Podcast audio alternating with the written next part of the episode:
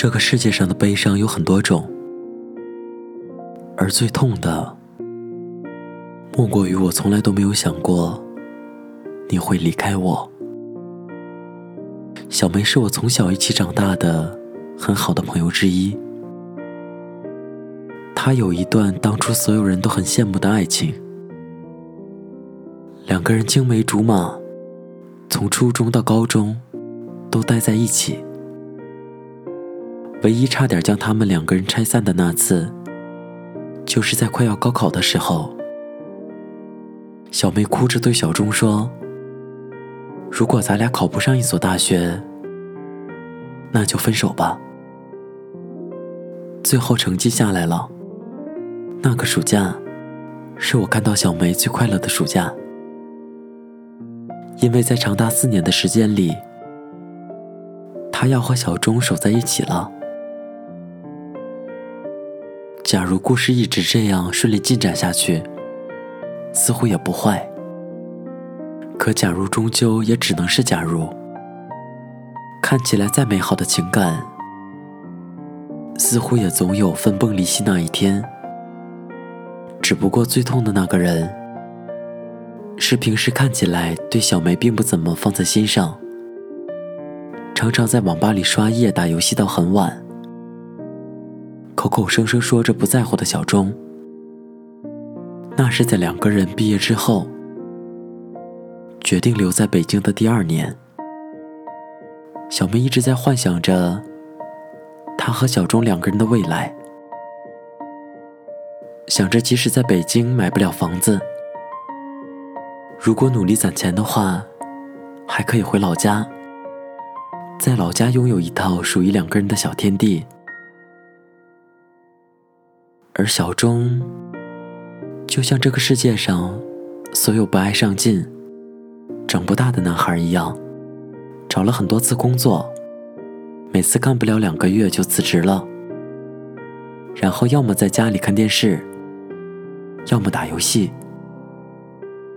有时候小梅回到家看家里太乱，没有收拾干净，发了脾气，小钟就摔门而出。跑到网吧里打一夜的游戏，朋友们都劝小钟，说他这个样子不行的，早晚有一天会失去像小梅这么好的姑娘。但每次小钟都说没事，小梅舍不得离开我的，仿佛是印证了小钟所说的话一样。无论小钟看起来多么窝囊。多么不优秀，多么不值得托付终身。小梅始终不离不弃，守在她身边。几乎所有人都相信，小梅和小钟是纠缠在一起的藤蔓，无论如何都是没办法再分开的了。只是后来有一次，当小钟跑到了小梅的公司。去找那个他一直怀疑在和小梅暧昧的同事，然后在小梅的公司里大打一架的时候，一切似乎都变了。小钟说，他清楚记得，当他在公司里弄完了出来，回到家里的时候，小梅哭着对他说：“要不，我们两个回去吧。”不在这里了，小钟冷冷地说：“你是不是害怕我再去找那个人的麻烦？”小梅的神色很没落，头低垂着，摇了摇。小钟闹了一天，已经累了，回到房间里沉沉睡去。只是当他第二天醒来的时候，却看到小梅穿着昨天的衣服。坐在床前看着自己，然后听到他对自己说：“不如我们分手吧。”小钟试过挽留，但最后都没有改变小梅的决绝。他试着跪在地上，说自己从今往后再也不会去找那个人的麻烦，再也不会怀疑他了。小梅只是摇了摇头。说不是这些原因，小钟问他：“那是为什么呢？”小梅沉默了。他失去了小梅，回到他们两个人租的房子里，在那之后许多年，我都没有再看到小钟谈过恋爱。后来有次同学聚会上，我们喝酒，喝到快要醉的时候，小钟告诉我，他一直不明白。为什么一个人会舍得离开另一个人？多痛啊！可是后来我渐渐想清楚了，再痛也只是那么一下，短不过几个月，长不过两三年，这些都比不过失望，因为失望是从今往后的人生都再也看不到光亮。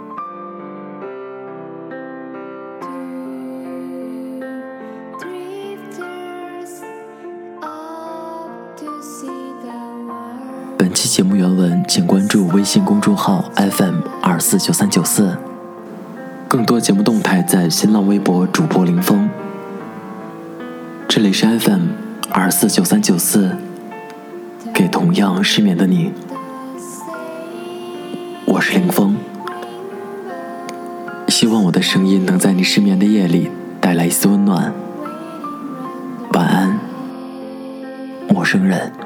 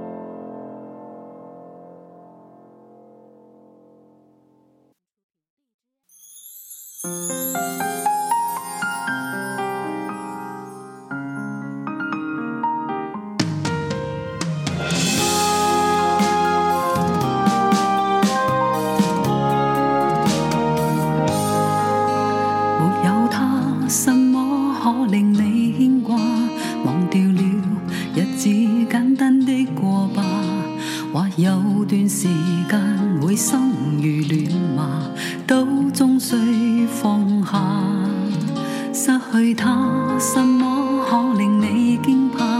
放走他，你也别再感伤吧。替你极难过，沉重得可怕。但真心痴心换来虚假。如果下半生没有人陪伴左右，宁愿我变作假。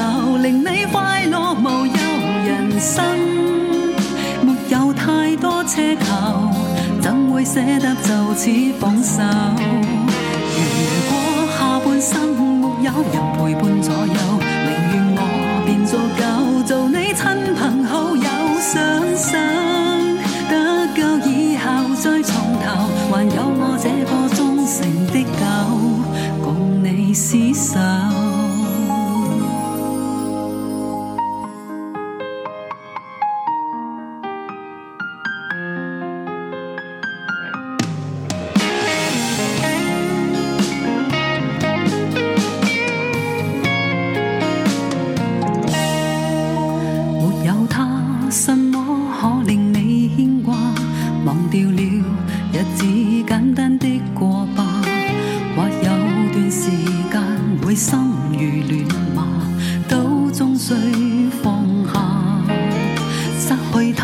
什么可令你惊怕？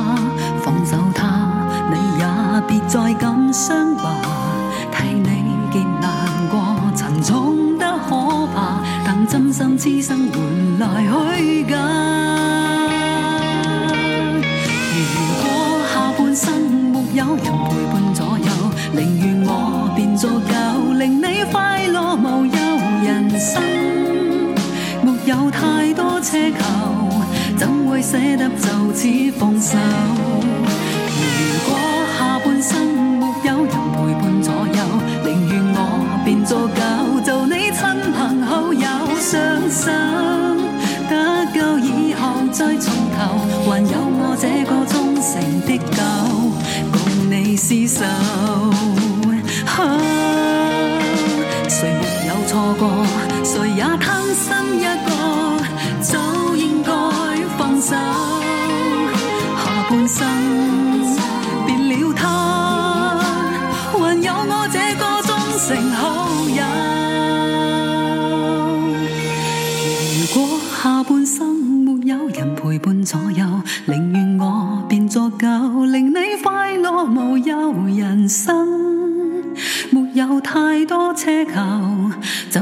舍得就此放手，如果下半生没有人陪伴左右，宁愿我变作狗，做你亲朋好友相守。